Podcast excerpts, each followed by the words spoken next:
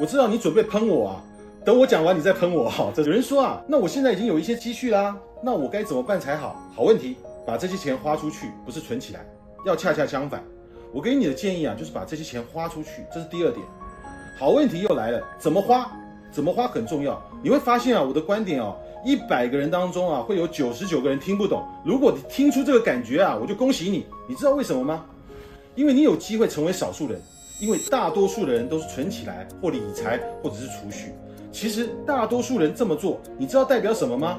代表他们就是大多数。第三个，把钱花出去，要花给谁呢？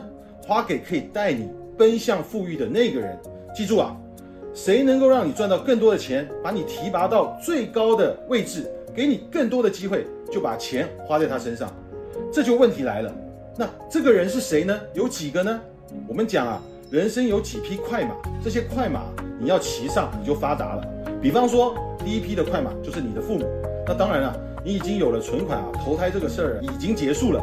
不过你也可以再投胎啊，也就是说啊，在社会啊的今天啊，你还是可以再找你的再生父母，把钱花在他身上。他如果能提拔你啊，你就赢了。第二个，找个好伴侣，无论你是娶谁还是嫁给谁，记得把钱花在他身上，一定要娶进门或是嫁进去。你就赢了啊！第三步，找个好老板。这个话是什么意思啊？找适当的机会啊，请老板吃饭，送老板礼物。你把钱存在银行，银行是你的老板吗？第四个人你知道吗？合作伙伴，找一个合作伙伴啊，把钱花在合作伙伴身上啊。一旦啊，这四个人是对的，你今生就开挂。你想想啊，你的老板如果是马云，在一九九九年的时候啊。你把钱投给了他，你知道现在叫什么吗？江湖人称十八罗汉啊，你就完成了从人到罗汉的华丽转身啊！你存银行能存出罗汉吗？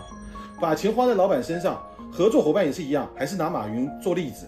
那个台湾人啊，叫蔡崇信，他做了马云的合作伙伴嘛，他会选这个人吗？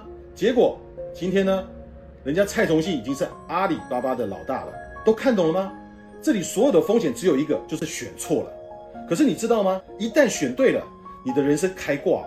所以各位年轻人啊，千万不要存钱。四十岁之前啊，把所有子弹全部打光，把所有的钱花掉，花在谁身上？